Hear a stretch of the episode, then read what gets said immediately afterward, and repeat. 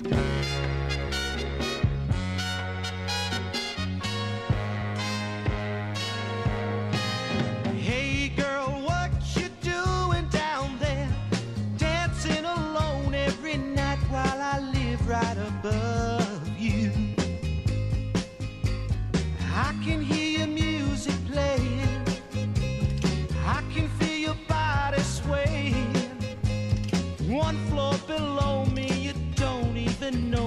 I love you.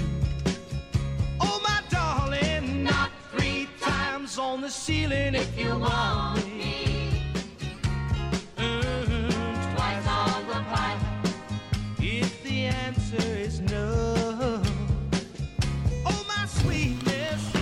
¿Qué tal? Muy buenas tardes, sean todos ustedes bienvenidos a Círculo de Espera en este lunes 21 de noviembre del 2022. Semana mundialista, porque muchos están viendo. Yo también lo vi. Yo no me levanté a verlo en vivo, pero el mundial. Pero sí, sí, después eh, vi el jueguito ahí ya repetido. Y hoy en la mañana estaba viendo el de Estados Unidos, iba ganando. Pero bueno, pausa en el fútbol para hablar de béisbol, porque en todo el año, los 365 días del año, hay de qué hablar en el Rey de los Deportes. Y hoy hay mucho, hoy vamos a iniciar hablando de los Toros de Tijuana, del rol de juegos que ya se lo comentaba ya desde el viernes, que ya tenemos rol de juegos para la campaña 2023, de Félix Pérez, que fue la estrella de las nominaciones de la Liga Mexicana de Béisbol y de la Liga Mexicana del Pacífico, que ayer domingo concluyó su primera vuelta y se hizo la repartición de puntos. Tomateros es el sotanero. De eso y más hablaremos hoy. Un servidor Armando Esquivel. Le agradezco como siempre que nos permita acompañarlos hoy a hablar de béisbol con Juan Villares en los controles y es a través de nuestro podcast en Spotify Círculo de Espera Radio. En la radio, valga la redundancia, en la número uno, la 104.9, en Tijuana FM y en Ensenada. Usted nos puede encontrar, nos localiza en la rancherita 89.1. Por ahí sale al aire Círculo de Espera desde Tijuana, Baja California, al mundo. Así que es hora de entrarle, de llegarle al mole de olla y el primero que va a hablar hoy en la introducción es, bueno, el segundo porque ya hablé yo. Jorge Niebla el Caifán, la mejor voz de un estadio de béisbol en México y él es el encargado y es un- privilegio que lo haga. Él se encarga todos los días de abrir la puerta de este espacio. Bienvenidos.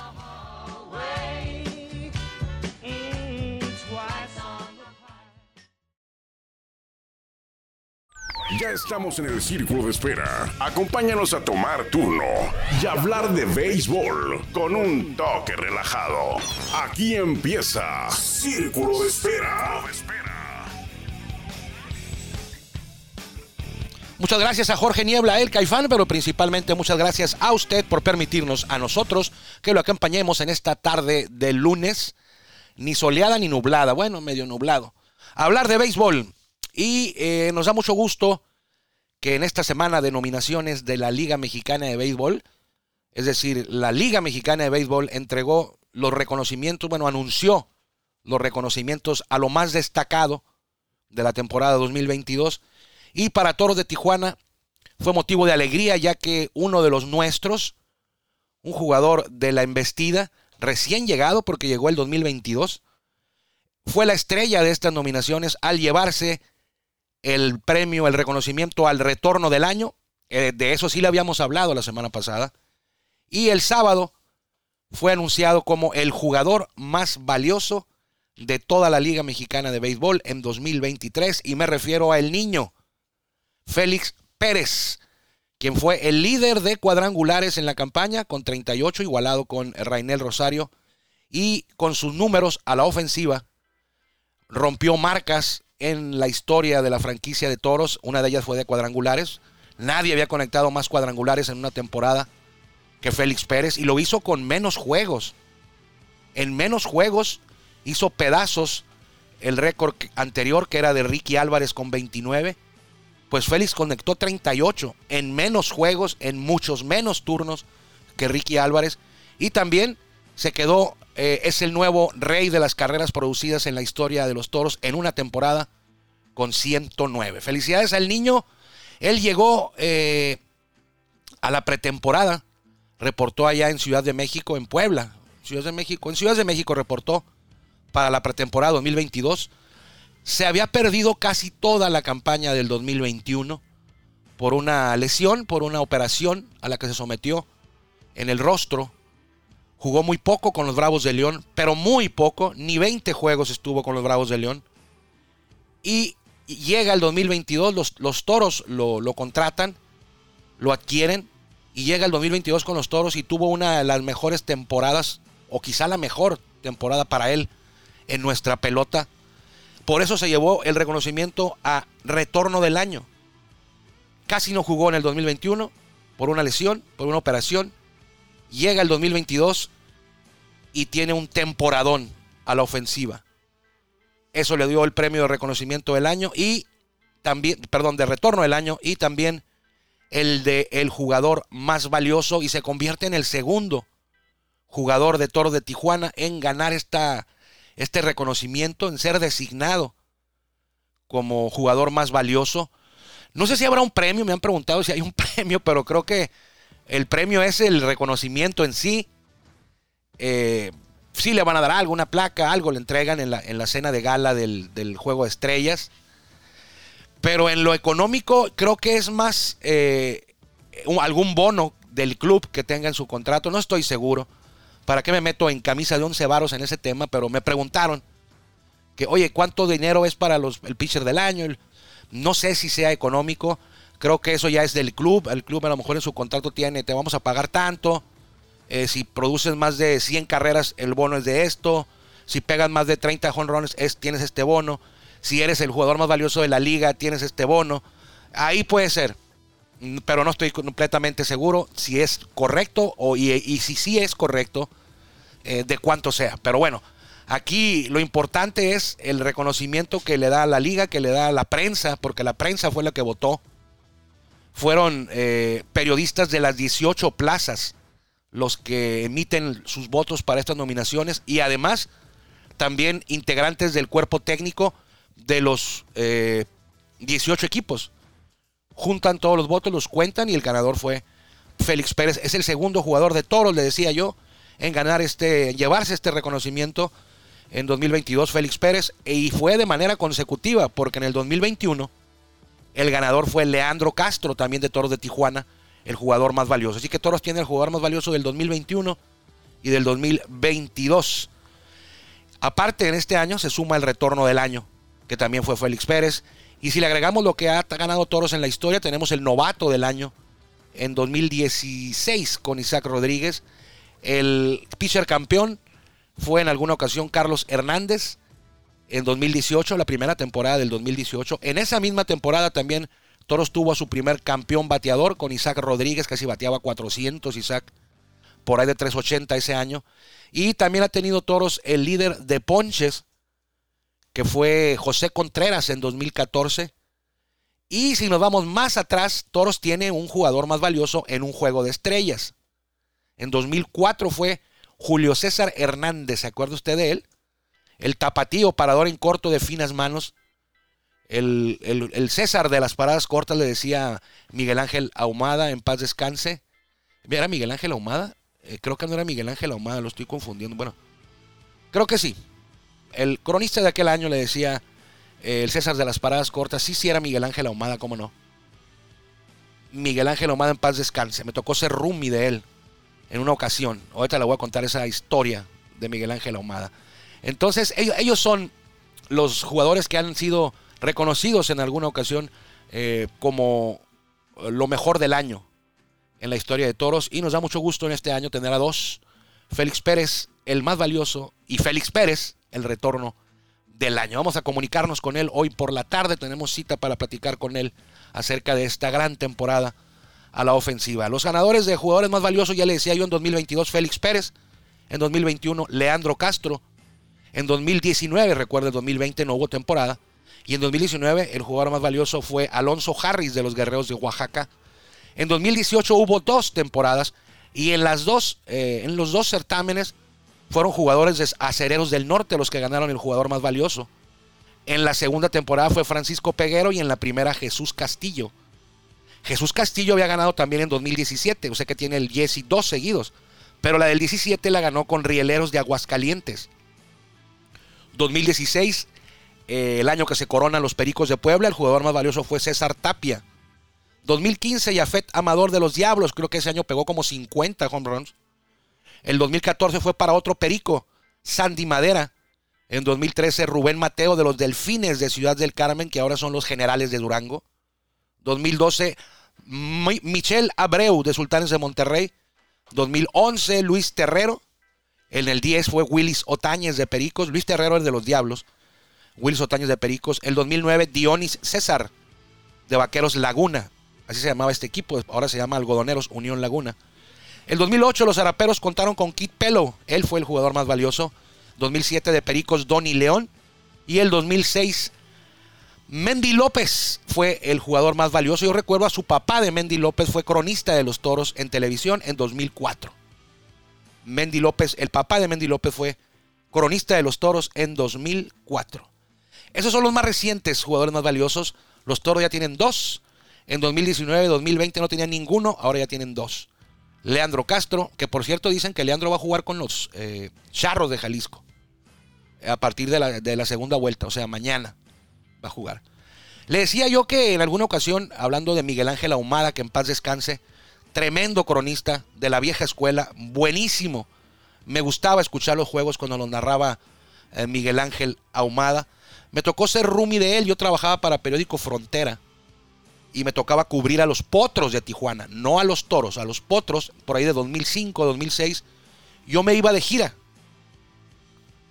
ahora me voy de gira, pero como parte del club. En, en aquellos años me iba de gira como prensa externa.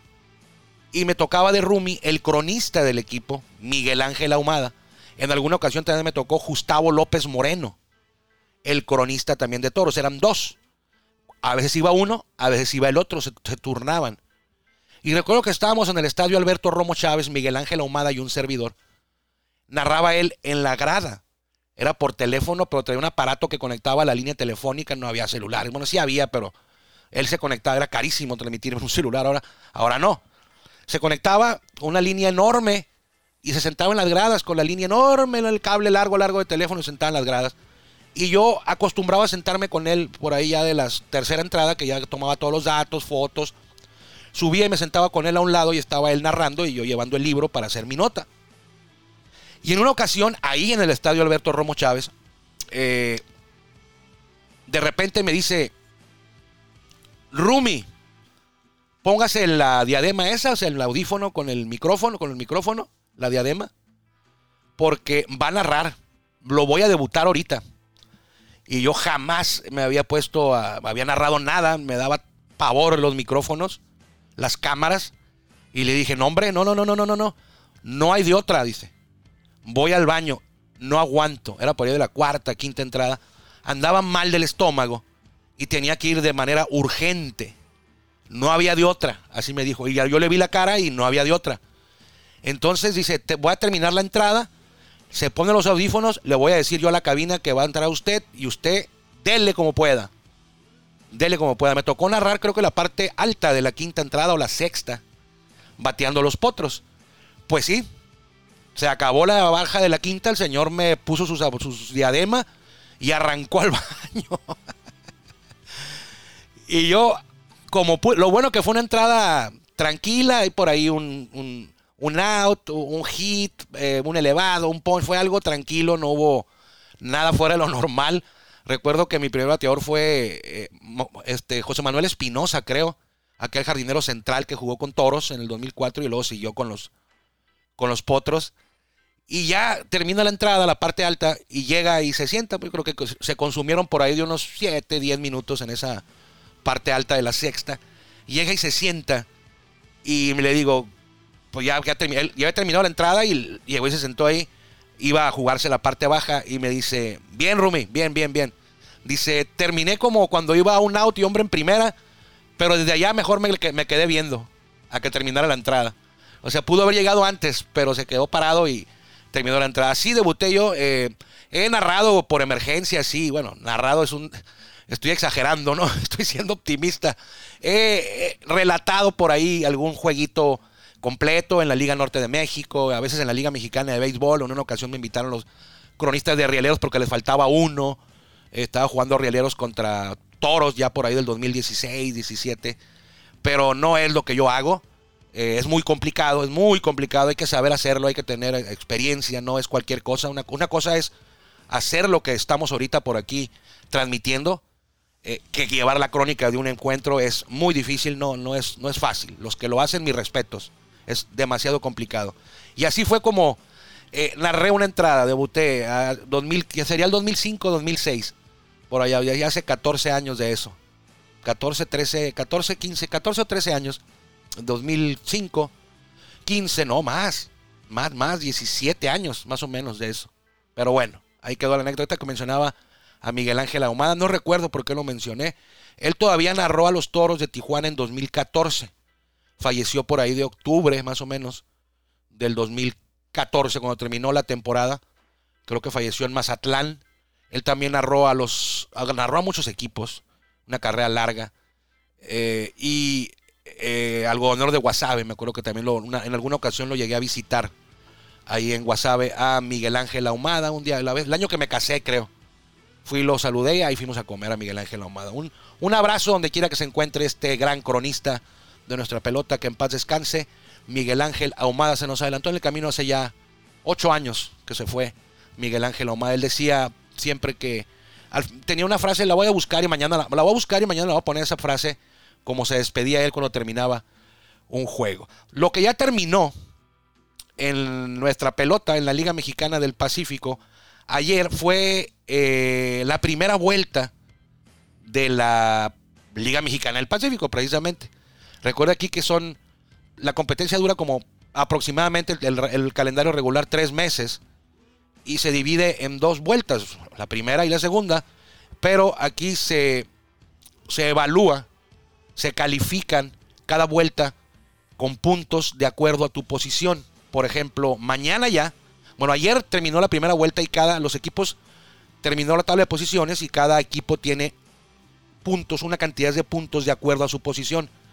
Y ya mañana empiezan otra vez con el récord en ceros, borrón y cuenta nueva, pero conservan los puntos que llevan. Y al final se suman con los que obtengan en la segunda vuelta. Nada complicado, está sencillo. Ayer cerró la primera vuelta y en primer lugar los Naranjeros de Hermosillo se llevaron los 10 puntos, el premio gordo eh, se lo llevó Hermosillo, equipo que dirige Juan Gabriel Castro. Tuvieron marca de 21 juegos ganados y 14 perdidos. Tampoco fuera como que aplanaran, ¿verdad? Pero fueron el mejor. En segundo lugar, se quedó el sorprendente. Bueno, ya no sorprende, ya tienen tres años jugando muy bien. Algodoneros de Guasave a un juego abajo con 20 ganados y 15 perdidos. Ayer eh, un walk-off ganaron en la parte baja de la novena con un sencillo productor de Erusbiel a Ruebarrena, que no había, no había bateado nada en todo el juego y ayer pega el sencillo, pues se olvida todo, ¿no? Obregón, los Yaquis cerraron fuerte desde que llegó Luis Carlos Rivera a manejarlos. Cerraron fuerte y eh, terminaron con 20 ganados, 15 perdidos. Un juego también, no, dos juegos, perdón, por debajo del líder. Se llevan 8 puntos. Así que Hermosillo se lleva 10, Guasave 9, Obregón 8. Los Cañeros, que son los, habían sido los sotaneros de los dos últimos torneos, dos últimas temporadas. Ahora terminaron cuartos con 7 puntos a su bolsa. Mazatlán quinto con 19-16, igual que los Mochis, pero por dominio ganan los Mochis. Se lleva 6 puntos los Venados. Con 5 puntos y medio los Mayos de Navojoa. En sexto lugar. En séptimo los Águilas de Mexicali con 5 puntos. Los Sultanes de Monterrey con 4 puntos y medio en octavo. Jalisco, 15 ganados, 20 perdidos. Es el campeón. 15 ganados, 20 perdidos. Se lleva 4 puntos. Y en el fondo, no me lo va usted a creer, pero ¿a quién no he mencionado? Exacto. Los tomateros de Culiacán fueron los sotaneros de la primera vuelta. Con todo y que Benjamín Gil, el paisano, es el manager del Clásico Mundial de México, en México, para México, va a ser el, el manager mexicano. 14 ganados, 21 perdidos a 7 juegos de la cima y se llevan solamente 3 puntos y medio. Van a tener que emplearse a fondo los guindas en la segunda vuelta, pero así lo han hecho últimamente. No recuerdo que hayan quedado en el sótano en estos últimos años, pero Culiacán eh, pareciera que nadara de muertito toda la temporada regular Y a la hora que empiezan los playoffs, activan el modo aplanadora y aguas. Pero qué riesgo, ¿eh? Meterte a, a la segunda vuelta como el sotanero de la primera es, es, es algo difícil. Porque por lo menos los tomateros, para no tener problemas, van a tener que finalizar por ahí de terceros cuartos para, para, para pensar en, para manejar su propio destino. Tercero, bueno, primero y segundo, bueno, no pasaría nada. Si quedan en primero y segundo, pero, pero tienen la obligación de quedar de cuarto para arriba. Para no andar dependiendo de otros. Si se quedan en quinto, sexto, van a tener que estar pensando en lo que hagan los demás, cuántos puntos tienen los demás. Entonces, eh, van a tener que acelerar, van a tener que llegar refuerzos, están jugando mal, eh, no se les dan las cosas, no son los peores en pisión ni los peores en bateo, pero no les han salido las cosas bien, sobre todo en casa, perdieron 14 juegos en casa, 7 en gira y 14 en casa, jugaron mejor en gira. Y es el estadio que más gente va. El estadio con la asistencia más alta tiene el equipo que más juegos perdió en casa. Culiacán. No es justo, ¿no? No es justo que, digan, bueno, pues temporada regular, pues no pasa nada, en playoff nos ponemos las pilas. Y la gente que pagó el abono toda la temporada para verlos perder, mejor que no lo compre, ¿no? Que se esperen a playoff. Pero bueno, así quedaron las cosas en la primera vuelta. Aquí no hay tiempo para nada. Mañana se reanuda todo en la liga invernal. Ayer Mexicali perdió con Monterrey, fue barrido Mexicali. Navojoa perdió con Guasave, los Mochis perdieron en Hermosillo, Culiacán perdió en Obregón en 10 entradas y Jalisco, el único visitante que ganó ayer, blanqueó 5-0 a los Venados de Mazatlán. Así las cosas en la Liga Mexicana del Pacífico. Qué rápido acaba de arrancarse poquito y ya estamos hablando de que está a la mitad la temporada regular. Terminará la temporada regular por ahí de finales de diciembre o sea, le falta un poquito más de un mes. Y de ahí se vienen los playoffs. Se vienen los playoffs. Avanzan 8 de 10. Entonces, pues Culiacán tiene todavía mucho margen eh, de error. Aunque terminó el sotanero. O sea, que menos margen de error tiene. Pero tiene bastante oportunidad. Siempre y cuando le den la vuelta a esto. Este 14-21 horroroso para los tomateros. Pero fíjense lo que son las cosas. Los, que, los equipos que disputaron la final el año pasado fueron Charros de Jalisco y Tomateros de Culiacán. Los dos terminaron Jalisco en el 9 y Culiacán en el 10. En el fondo, los dos. Le veo más futuro a los tomateros que a los charros. No me pregunte por qué, pero hacía tope de cabeza y a simple vista yo diría que si uno de los, ¿cuál de los dos va a jugar mejor en la segunda vuelta? Yo le diría que Tomateros. Porque así ha ocurrido en, los últimos, en las campañas donde ha dirigido eh, Benjamín Gil. Esto ha ocurrido. Pero bueno, ahí está la información de la Liga Mexicana del Pacífico. ¿Usted a quién le va? Quisiera que Tijuana estuviera aquí en la Liga Mexicana del Pacífico. Yo sí. Hay quien dice que el frío, que la gente no iba a ir. Yo creo que sí iría la gente. Hay mucha gente de Sonora aquí, mucha gente de, de Sinaloa, de Jalisco, que le gustaría ver a los toros jugando contra los tomateros o contra los naranjeros. Es verdad, hace frío. Pero nada que una buena sudadera o una buena chamarra. Eh, con, yo creo que con eso. Disculpe que me hicieron reír con una buena chamarra y una buena, o una buena sudadera, o las dos, eh, se puede disfrutar de la pelota invernal. Ya estuvo Tijuana en la Liga Mexicana del Pacífico hace muchos años. Yo era un pequeño, de 1977 al, al 91 se jugó eh, la Liga Mexicana del Pacífico con los Potros. De hecho, tuvieron dos buenas campañas, bueno, varias, pero dos en las que se consiguió el campeonato. La última fue en el año de despedida, en el 91. Ese año terminó la temporada 91 y se retiraron los Potros de Tijuana y los Ostioneros de Guaymas. Así que bueno, ayer estábamos viendo la Liga Mexicana del Pacífico y nos dimos cuenta, hicimos un conteo, que un total de 20 jugadores de los Toros de Tijuana participan en la pelota invernal, 20 activos. 20 activos. 20 que jugaron con Toros en el 2022 están activos en la liga, en las ligas invernales. Mañana hablaremos de cada uno de ellos porque son muchos y aquí el tiempo, eh, pues el tiempo manda aquí en la número uno y en la rancherita. Así que le agradecemos, como siempre, que nos haya permitido que lo acompañáramos hoy a hablar de béisbol. Nos encontraremos mañana, si Dios quiere, por aquí en la misma frecuencia o eh, también en, recuerden en el, en el Spotify nuestro podcast. Saludos a la mesa de Otay, a mi papá y a mi mamá. Tenemos una anécdota mañana que me contó mi papá. Por aquí la compartiremos. Que le vaya bien.